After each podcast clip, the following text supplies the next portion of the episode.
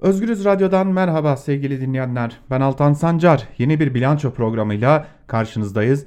Bilanço programında genel yayın yönetmenimiz Can Dündar ile birlikte geçirdiğimiz haftada neler yaşadık, neler konuştuk ve e, bu konuşulanlar yarına nasıl yansıyacak bunları değerlendiriyoruz.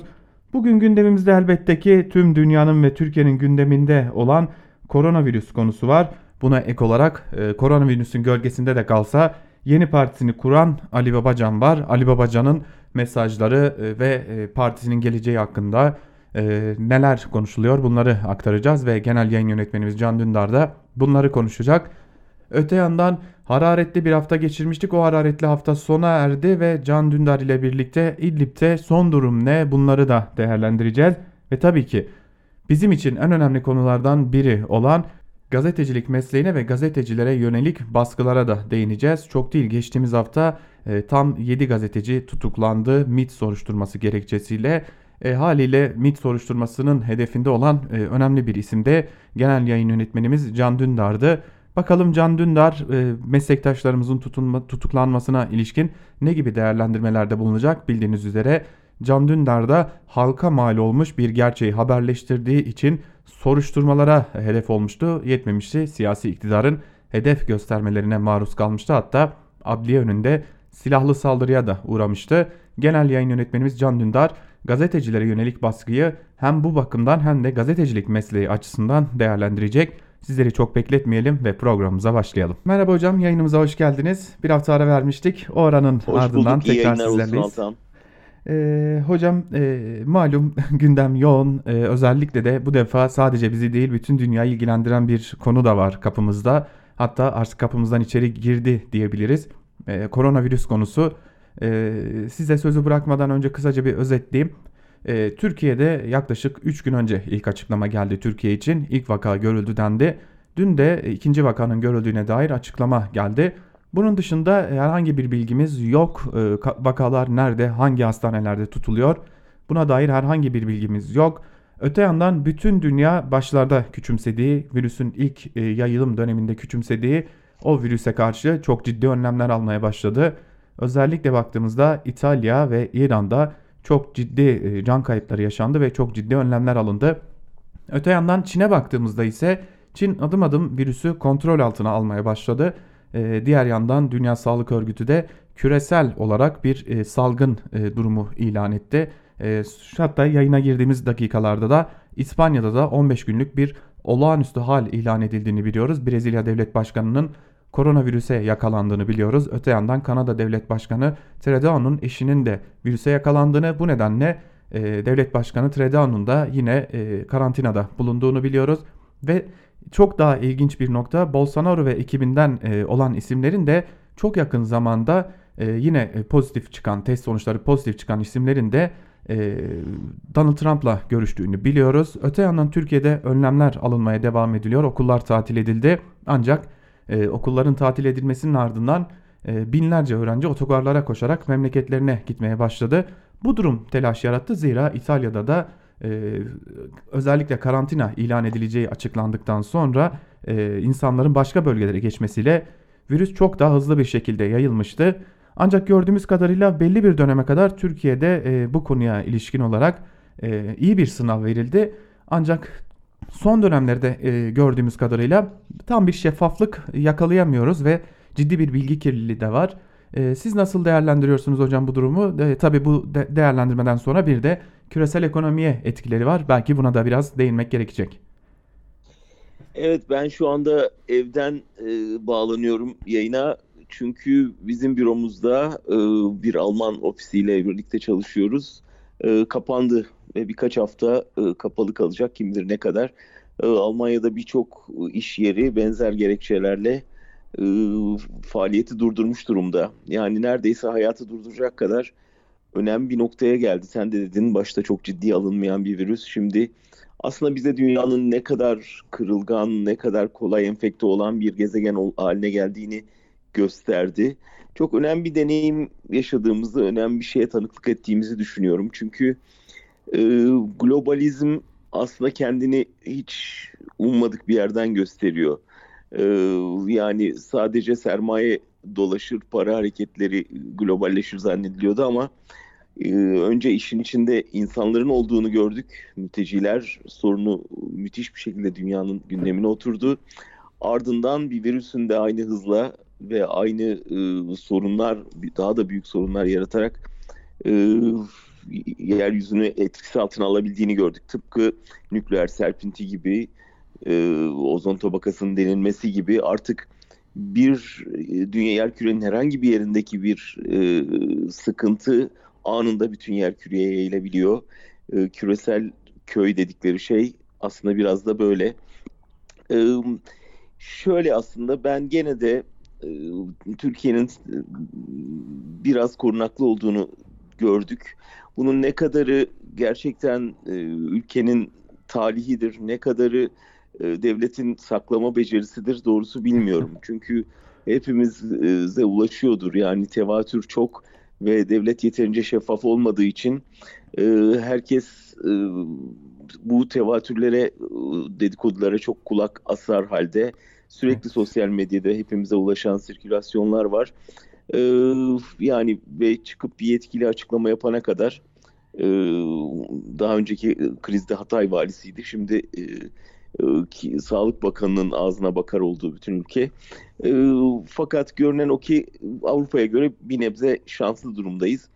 E, fakat şunu söyleyeyim, e, ben yine de bunun e, bir tür evet şey distopik bir bilim kurgu filmi gibi izlesek de e, sonunda çok öğretici olacağını düşünüyorum hepimiz için.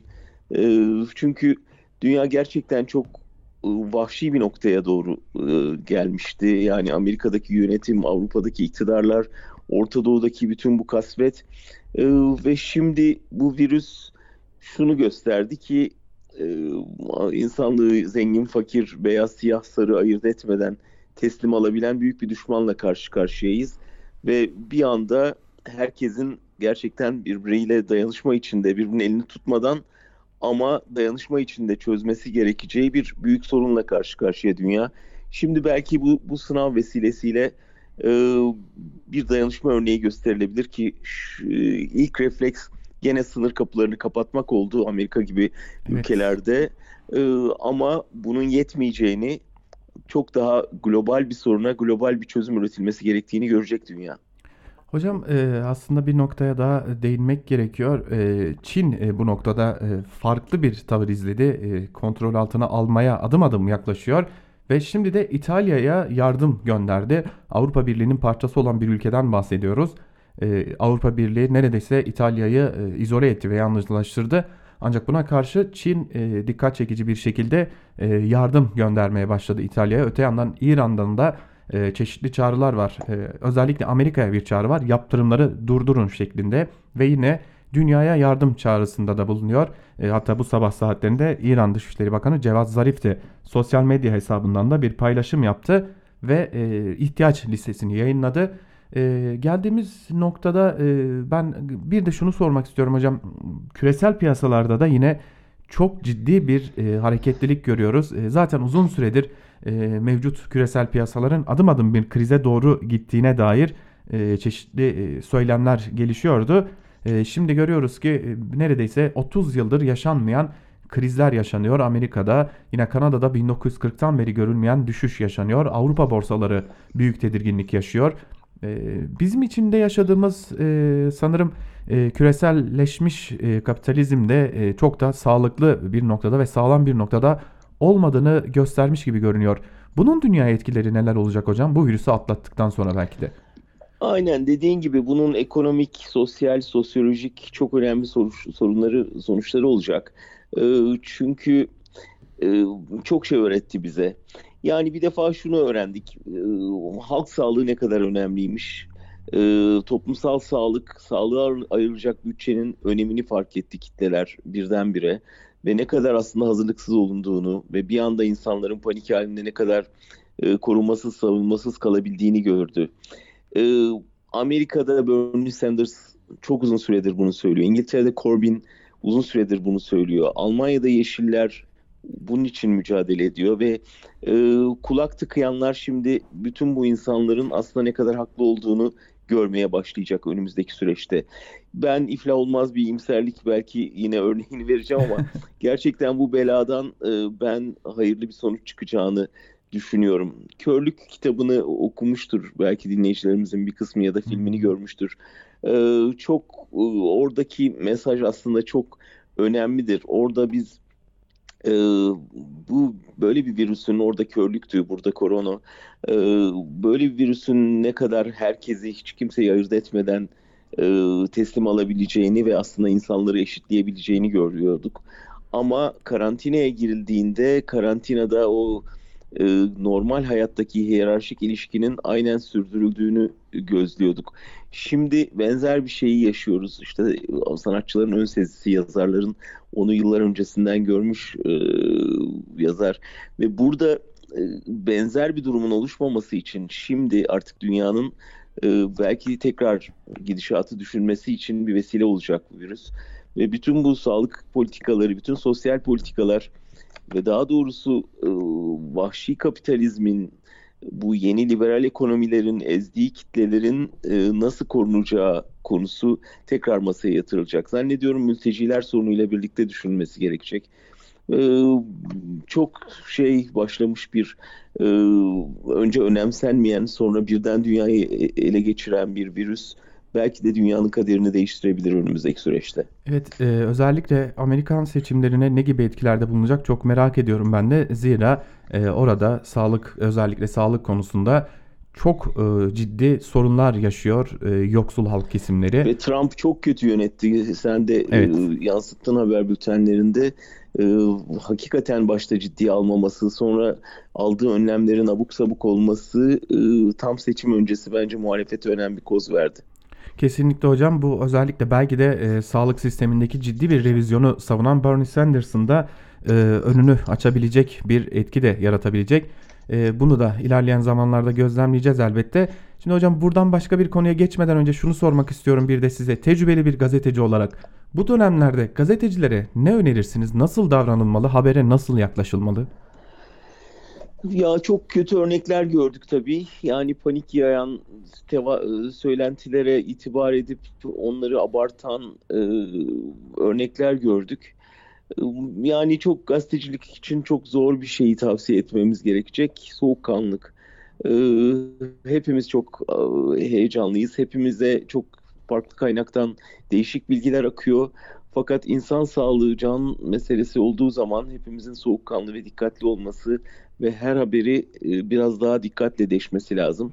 Ama öte yandan bu temkinlik haber vermeme e, noktasına kadar da ve bir tür e, öz denetim mekanizmasını tetiklemesi de bir başka tehlike. Ya yani bu sefer de kamuoyunu gerçekten yakın bir tehlikeden haberdar etmemiş oluyorsunuz. o yüzden bence yapmamız gereken bize ulaşan bilgileri, söylentileri direkt haberleştirmek ya da tamamen kamuoyundan gizlemek değil, onları araştırıp ortaya çıkarmak. Ee, belki hükümet bunların yayınlanmasını istemiyor. Gerçekten çok ciddi iddialar var. Ve bunların gerçek olma ihtimalini de görüyorum ben. Onları araştırıp sağlıklı bir şekilde e, kamuoyunu bilgilendirmek zorundayız. Bunu devlet yapmıyorsa ki yapmıyor e, bilgi gizlediğine dair çok e, emare var ortada. Bunları panik yaratmadan e, heyecana kapılmadan iyi araştırılmış haberlerle kamuoyuna aktarmak şu anda yapacağımız en önemli şey bu. Hocam e, tam da bu koronavirüs konusundan e, Ali Babacan'a geçmek istiyorum. Hatta geçerken de gülmeden kendimi tutamıyorum. Çünkü Akit'in e, iki ayrı e, haberi vardı bu konuda. E, gazetecilikle de bağlayarak belki Ali Babacan'a da değinmek gerekecek. E, önce Eren Erdem'in e, virüsü İran'dan Türkiye'ye getirdiği Aha. belirtildi.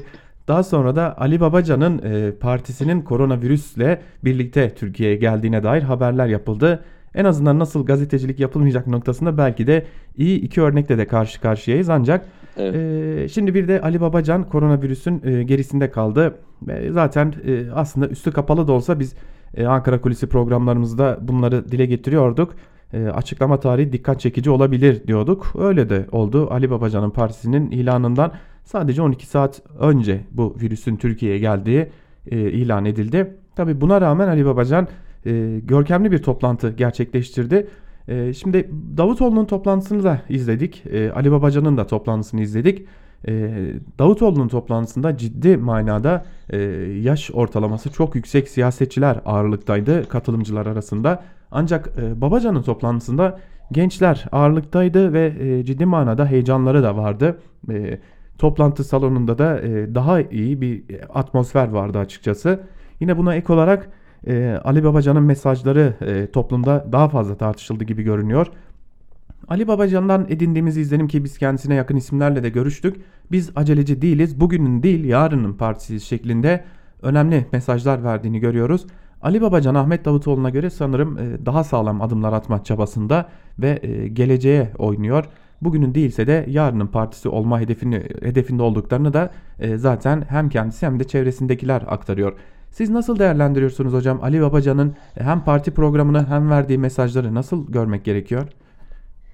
Senle de konuşmuştuk Babacan uygun bir ortam bekliyor partinin kuruluşunu açıklamak için diye ama sürekli bir şeyler çıkıyordu. İşte Suriye krizi çıkıyor, mülteci krizi çıkıyor filan.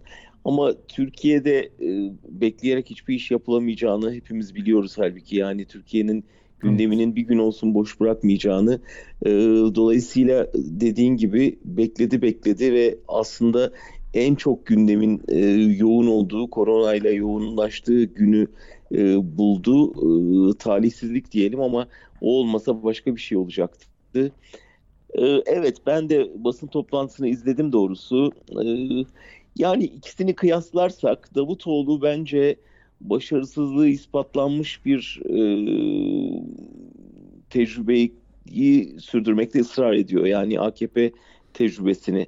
Babacan buna karşın daha yeni bir yol arayışında gibi görünüyor. Bir toplumsal mutabakat arayışında gibi görünüyor. Ruşen bunu e, başka bir şekilde ifade etti. Davutoğlu AKP'yi yeniden ihya etmeye çalışıyor. E, evet. Babacan ANAP formülasyonunun peşinde diye. E, bence de öyle. O yüzden ben Babacan belki orta vadede daha şanslı olabileceğini görüyorum. Doğrusu kadro bana çok heyecan vermedi. Bir kadro hareketi kurmaktan söz ediyordu. Bir lider partisi değil bir kadro hareketi ama kadro belki işte o Gül'le yaşandığı söylenen polemik ya da işte uzlaşmazlık nedeniyle belki başka nedenlerle e, içindeki bazı isimlerin de çok antipatik olduğu düşünülürse çok e, heyecan verici görünmüyor. Ama daha çok burada e, Babacan'ın inşa etmeye çalıştığı anlayış önemli. Ben hafta içi yaptığım yorumların birinde de e, dile getirdim aslında merkez sağın e, fıtratında olmayan bir söylemle yola çıktı. Yani lider partisi olmama, e, bir kadro partisi olma, insan haklarını öne alma, dini siyasette kullanmama sözü verme, siyasetin finansmanı konusunda hassasiyet gösterme, ön seçimle aday belirleme, çarşaf liste gibi başlıklar gerçekten aslında idealize ettiğimiz ama bir türlü göremediğimiz özellikler. Babacan'ın bunu yapıp yapamayacağını zaman gösterecek. Onun için e, AKP'nin kuruluşunda da aynı sözlerin verildiğini hatırlarsak birçok benzer sözün verildiğini inanmamak için yeterli nedenimiz var. Ama e, ders almış olmasını ummak da istiyoruz elbette. Çünkü merkez sağda ciddi bir boşluk var. AKP o boşluktan besleniyor. Orayı dolduracak bir hamlenin e, bu gidişatı en azından yavaşlatacağı anlaşılıyor. O yüzden de e, Babacan'ın son derece temkinli bir dil kullanarak, polemikten kaçınarak, sessiz sakin bir üslupla yola çıkmış olması e, AKP için bir tehdit, belki merkez sağ için bir şans olabilir. Evet, e, ben hatta e, birkaç gün önce e, bu konuyu da yakından takip eden bir akademisyenle görüştüm. Burak Bilgehan Özbek, o, o da e, bir gazaba uğradı. Bir dönem Özgürüz Radyo'da da birlikte program yapmıştık. O da hı hı. E, Ali Babacan'ın özellikle öz eleştiri konusunda e, hedefe konulmasını sormuştum kendisine ve şunu söylemişti. Ali Babacan eğer zaten e, bugün söylediklerini AKP içerisinde söyleyebiliyor olsaydı muhtemelen AKP içerisinde siyaset yapmaya devam edecekti. Ee, öz eleştiri konusunu böyle değerlendiriyordu ve e, e, özellikle Ali Babacan'ın yeni bir parti kuruyor olmasını da e, bir öz eleştiri olarak değerlendiriyordu. Size göre Ali Babacan bir öz eleştiri yaptı mı, yapmalı mı? Bu öz eleştiri nasıl olmalı hocam? Bence yapmadı ve bence yapmalı. Yani çünkü sonuçta bu onun bagajında sürekli görülecek bir şey. Her ağzını açtığında kendisine bu mazisi hatırlatılacak. Sen bu sistemin parçasıydın, sen Erdoğan'la birlikte yola çıkmıştın, sen e, ekonomi politikasını belirlemiştin denecek ve çok az insan sonunda ayrılmıştın bölümünü e, hatırlayacak. E, o yüzden maalesef bu sahada hiçbir şekilde bir öz eleştiri geleneği yok. E, hiçbir şekilde sorumluluğu üstlenme ya da işte istifa etme son ana kadar e, alışkanlığı yok. Burada halbuki samimiyetle yani yanılmışız ya da işte başta böyle değildi sonradan değişti ya da biz değiştik. Yani bunu samimiyetle ortaya koyan bir tavırın ben çok daha inandırıcı olacağını ve kitlelere biraz daha e, tamam hata yaptım ama şimdi yeni bir yoldayım mı kanıtlayacağını düşünüyorum. Hiçbir şey yokmuş gibi sanki işte e, her şey onlar varken partide iyiymiş de onlar ayrılınca bozulmuş ya da ayrılma sürecinde o bozulma neden olmuş gibi ortaya koyduğunuz zaman inandırıcı olmaktan çıkıyorsunuz. Çünkü şunu biliyoruz ki yani 20 yıla yaklaşan bu bu iktidarın önemli yapı taşlarını onlar döşediler. Bunun bir hesabını vermeden bize şimdi umutlu yarınlar vaat etmeleri bir yere kadar bir yerden sonra inandırıcı olmuyor tabii. Evet hocam e, tabii burada bir cümlenizi çekip almak istiyorum ve buradan aslında e, Rusya'ya bir geçmek istiyorum. Türkiye-Rusya ilişkilerine e, sağ iktidarlar hep yaptıklarını sıklıkta hem unuturlar hem de halka unutturmaya çalışırlar. E, biliyorsunuz İdlib konusunda yaklaşık 10 gün boyunca kabus dolu günler geçirdik. Birçok can kaybettik e, ve e, Türkiye neden Suriye'de sorusunun cevabı bir yerde neredeyse yargılama yoluna gitmek dahi oldu ve sonunda Rusya'ya gidildi. Rusya'ya gidildikten sonra da e, o hepimizin gördüğü o görüntüler ortaya çıktı. 2 dakika bekletmeler, ayakta bekletmeler ve sonunda e, Rusya'ya gidip Rusya'nın e, savaştan önce, çatışmadan önce istediklerini onaylamak durumunda kaldık. E, bu belliydi zaten ama tüm bu belli olan duruma karşın e, biz Rusya'ya Rusya'ya gidilmesini bekledik can kayıplarından sonra elbette ve şimdi de İdlib'de hatta gelen son bilgilere göre de neredeyse mütabakat e, işlemeye devam ediyor. Özellikle M4 otoyolu konusunda devriyelerin atılması konusunda süreç işlemeye devam ediyor. Ee, Suriye'den de bir açıklama geldi. Türkiye sözlerini yerine getirirse biz bu yolu açacağız e, dedi. Şimdi e, bakıyoruz e, gazetelerin manşetlerine, e, yazarlara, yandaş yazarlara baktığımızda önce e, bir biçimde biz e, Suriye'ye de gireriz Rusya'da hata yapmıştır diyenler bir anda e, işte CHP'nin istediği olmadı gibi e, sözler söylemeye başladılar. Tabi bunlar akıllara ziyan söylemler belki de ancak e, buradan sağ iktidarların aslında ve e, özellikle o sağ iktidarlara eklemlenen e, kalemşörlerin belki de ne kadar kaygan bir zeminde oturduğunu görmüş olduk.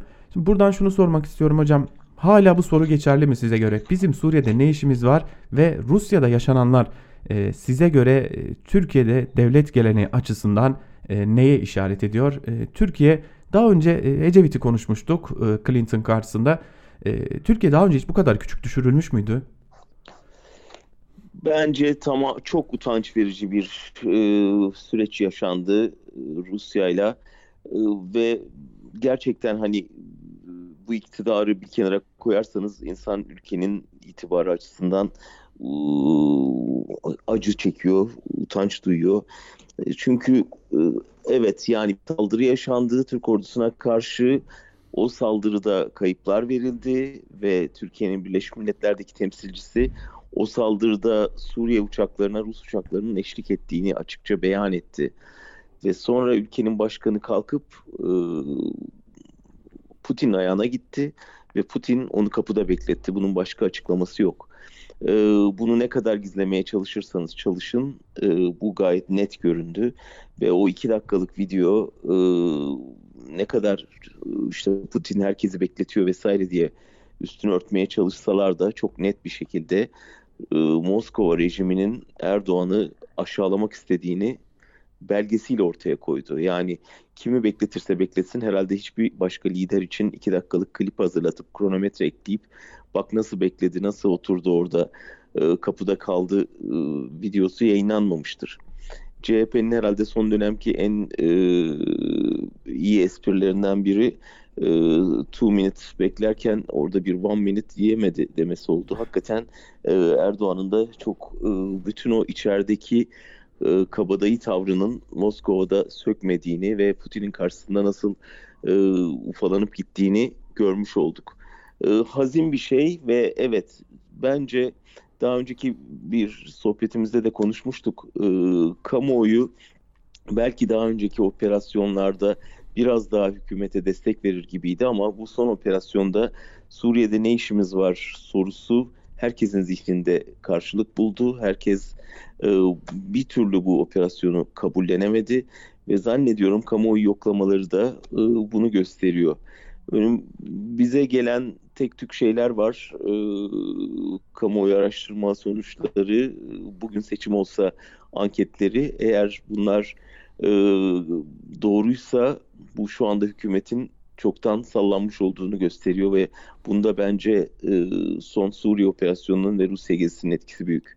Evet hatta şunu eklemek lazım İdlib'deki o e, çatışmalı sürecin ardından AKP'nin e, kendisi için yaptırdığı ve Cumhurbaşkanı Erdoğan'ın masasında duran anketlerin de öyle çok daha iç açıcı olmadığını ve hatta AKP'nin e, ertelenmeden önceki son toplantılarında da bu konunun e, fazlasıyla konuşulduğu belirtiliyor. Belki koronavirüs araya girdi ancak koronavirüsün belki birkaç aylık etkisini yitirmesinden sonra öyle görünüyor ki AKP'de sallantılı dönem giderek artacak ki Cumhurbaşkanı Erdoğan da bunun farkında gibi görünüyor. Öyle görünüyor. E, hocam bir de önemli bir konu var. E, siz de bunun mağdurlarındansınız aslında. E, meslektaşlarımız e, çok farklı noktalardan, çok farklı e, belki de ideolojik kesimlerden meslektaşlarımız bir soruşturma kapsamında tutuklandılar. Yine e, ortaya devlet sırrı gibi bir şey atıldı ki bu devlet sırrı dedikleri şey çoktan ifşa olmuş bir şeydi ve ifşa olmuş bir şey aslında haberleştirdi meslektaşlarımız ve tutuklandılar. Oda TV'den, Yeni Çağ'dan, Yeni Yaşam'dan meslektaşlarımız tutuklandı. Ee, yine gazetecilere yönelik baskı dolu bir haftayı geride bıraktık. Ee, siz de bunun mağduru olarak e, biraz daha e, açıklayarak söylemenizi rica edeceğim hocam. Devlet sırrı nedir ve e, gerçekten devlet sırrını e, haberleştirmek suç mudur? Burada bir ayrım var mıdır? Doğrusu bizim MİT tırları şeyine benziyor biraz davasına. Çünkü orada da kamuoyunun daha önceden haberdar olduğu bir konuydu. Daha önce mecliste bile tartışılmıştı. Ee, soruşturması açılmıştı. Dosyanın üstünde gizlidir damgası falan yoktu. Dolayısıyla kimse bunun devlet sırrı olduğunu bilmiyordu. Bu devletin aslında devlet sırrı e, yani şöyle bir küçük ayrıntı vereyim. Benim okulda e, master tezim devlet sırları yasası basın özgürlüğü e, çekişmesi üzerineydi. Dolayısıyla sanki ileride hayatımın akışını değiştirecek konuyu fark edip üniversitede araştırmıştım. O araştırmada gördüğüm şey şuydu. Sadece Türkiye'de değil, dünyanın birçok yerinde iktidarlar özellikle istihbarat servisleri yasadan çıkıp illegal işler yapmaya meyilliler. Ve e, birçok istihbarat örgütü bunu yapıyor. Yani bize de dediler ki MIT tırlarında bunu gördünüz ama birçok istihbarat örgütü bunu yapıyor. Evet yapıyor. Ama burada önemli olan şu, e, istihbaratçıların hep söylediği bir şey var. E, yakalanmayacaksın. Yakalandığın zaman artık o iş sır olmaktan çıkıyor ve orada senin suç işlediğin ortaya çıkıyor. Dolayısıyla burada suçu gazetecinin üzerine yıkarak kurtulma gibi bir çabası var hükümetin. Evet Amerika'da da yakalandıklarında e, bunu yapanı pişman etmek için uğraştılar ama işte Assange'la uğraşıyorlar. Ama gazetecilere yönelik bir şey görmüyoruz yani Batı kamuoyunda. Türkiye'de e, devlet suç işliyor ve istiyor ki bu suçtan kimse bahsetmesin. E, halbuki şunu biliyoruz yani e, evet sen illegal silah ticareti yaparsan bunu ortaya çıkardıkları zaman suçlu sensin bunu ortaya çıkaran değil. E, burada da yani bir, bir faaliyete girişmişsin belli ki. Libya'ya bir da bir operasyona girişmişsin. Burada e, ortaya çıkan durum parti liderlerini davet etmişsin cenazeye. Fotoğrafları yayınlanmış. Her şey ayan beyan ortada. Burada artık neyi kimden gizlemeye çalışıyorsun? Bu tabii e, yargı terörü. Yani uzun süredir e, hepimizin başına musallat olan bu yargı terörü. E, işte Osman Kavala'yı üç kez peş peşe tutuklamak, tutuklu olduğu halde e, birbiriyle hiç ilişkisi olmayan ideolojik olarak gazetecileri bir torba e, da buluşturup e, hapse atmak ve tecriste tabi tutmak. Bu toplumu genelde özelde basını susturmanın bir yöntemine dönüştü ve bir alışkanlığa dönüştü. Ama şunu görüyorlar yani belki o cenaze bu kadar öne çıkmayacaktı, kapanıp gidecekti. Şimdi bütün dünya haberdar oldu. Niye tutuklanmış bu gazeteciler? Ha bir istihbaratçı öldürülmüş Libya'da. Yani bunu bir konuyu iyice duyulsun istiyorsanız işte onu yazanları hapse atın. Böylece bütün dünyanın duymasını sağlayın. Gerçekten iler tutar yanı olmayan bir şey. Tek üzüntüm şu gerçekten bu çok önemli bir konuydu hepimiz için, Türkiye için. Evet. E, gazeteci arkadaşlarımızın hapse girmesi ama bu e, virüs e, o kadar gündemi teslim aldı ki e, kimse bu konudan bahsetmez oldu. Ve bir anda onlar e, hapiste unutulma tehlikesiyle karşı karşıyalar.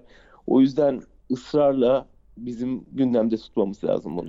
Evet hocam e, yani e, her koşulda her dönemde tutuklanabilen gazetecilerden bahsediyoruz bir de özellikle hem Yeni Yaşam çalışanları için hem de Oda TV çalışanları için her dönemde bir şekilde e, gücü elinde bulunanların bir biçimde hedef aldığı isimlerden bahsediyoruz. E, bizler de Özgürüz Radyo olarak e, cezaevinde bulunan baskı altında bulunan hiçbir meslektaşımızı e, asla unutmayacağız çünkü ee, Özgürüz Radyo zaten bunun için var. Siz bunu hep söylüyordunuz. Aynen. Ee, bunun için de var olmaya devam edecek. Hocam programı kapatacağız. Kapatmadan birkaç küçük e, bilgi var. Hatta son dakika bilgisi var. Onları da dinleyicilerimizle paylaşalım ve öyle kapatalım programı. Sağlık Bakanı yeni yeni bir açıklama yaptı. Türkiye'deki koronavirüs vakasının 5'e çıktığını açıkladı ve tüm vakaların birbirleriyle bağlantılı olduklarını söyledi. Öte yandan hasta ziyaretleri, ziyaret saatleri, e, mesai saatleri içerisinde kaldırıldı. Yurt dışından gelenlerin 14 gün idari izinli sayılması için de bir Cumhurbaşkanlığı genelgesi imzalandı. Yine buna ek olarak da e, hamileler, engelliler ve yönetici pozisyonunda olmayanları dahil ederek 60 yaş üstü bütün e, çalışanlarda artık 14 gün boyunca e, idari izinli sayılacaklar. 16 Mart tarihinden itibaren Türkiye önlemlere yeni önlemler eklemiş oldu diyelim. Ve e, son olarak eklemek istediğiniz bir şey varsa alalım öyle kapatalım hocam. Şeffaflık yani tek şu anda ihtiyaç en çok ihtiyaç duyduğumuz şey sağlıklı bilgi almak. Sadece korona için değil yani e, Libya'da bu ülkenin bir şehidi varsa İdlib'de askerleri öldürülüyorsa, e, Rusya ile gizli bir anlaşma varsa, Avrupa ile mülteci e, pazarlığı yürütülüyorsa, korona için e, bir tehlike var da saklanıyorsa bütün bunların çaresi şeffaflık ve bizim şeffaf bir devlete ve ihtiyacımız var demokratik bir toplumu inşa etmek için. Biz de Özgürüz Radyo olarak bu yolda susmamaya devam edeceğiz diyelim ve e, programımızı noktalayalım. Vakit ayırdığınız için tekrar teşekkür ederiz. Haftaya yine aynı saatte görüşmek üzere. Görüşmek üzere Altan. İyi yayınlar. Evet sevgili dinleyenler bu haftalıkta bilanço programını burada noktalıyoruz. Ee, Türkiye'de e, aslında koronavirüsün konuşulmaya başladığı bir dönemden geçiyoruz. Bunu da konuştuk. Tekrar programımızı kapatırken bir daha hatırlatalım. Türkiye'deki koronavirüs vaka sayısı resmi açıklamaya göre bunu da vurgulayarak söyleyelim. 5'e yükselmiş durumda. Tamamı birbiriyle bağlantılı vakalar diyor Sağlık Bakanı Fahrettin Koca. Öte yandan e, yurt dışından dönen tüm kamu personelleri bugünden itibaren e, 14 gün boyunca idari izinli sayılacaklar. Cumhurbaşkanlığı kararnamesi de çıkacak. Bu yönünde yine e, özellikle kamuda çalışan hamileler, yaşlılar e, idari izinli sayılacaklar. E, Türkiye önlemlerini almaya devam ediyor. Ancak programı kapatırken e, sevgili genel yayın yönetmenimiz Can Dündar'ın da vurguladığı üzere şeffaflık bizler için çok çok önemli. Bizler de kamuoyu için şeffafça tüm bilgileri aktarmaya ancak tüm bu aktaracak, aktaracağımız bilgilerin de doğru, teyitli, paniğe yol açmayacak şekilde aktarılacağına dair Özgürüz Radyo olarak size verdiğimiz özgür habercilik sözümüzü yineliyoruz ve programımızı burada noktalıyoruz. Ancak olur ya hafta sonu çok önemli gelişmeler olur. Ee, koronavirüs konusunda önemli açıklamalar olur. Sadece koronavirüs değil yine Türkiye konusunda önemli gelişmeler olur. Tüm bunları da sizlerle paylaşmaya devam edeceğiz. Özgürüz Radyo'yu dinlemeye devam edin. Özgürüz Radyo en karanlık dönemlerde bile şeffaflıkla, aydınlıkla yolunuzu aydınlatmaya ve özgür basın, konu, özgür basın, özgür Türkiye şiarıyla yoluna devam etmeyi sürdürecek. Bizden bu haftalık bu kadar. Özgürüz Radyo'dan ayrılmayın. Hoşçakalın.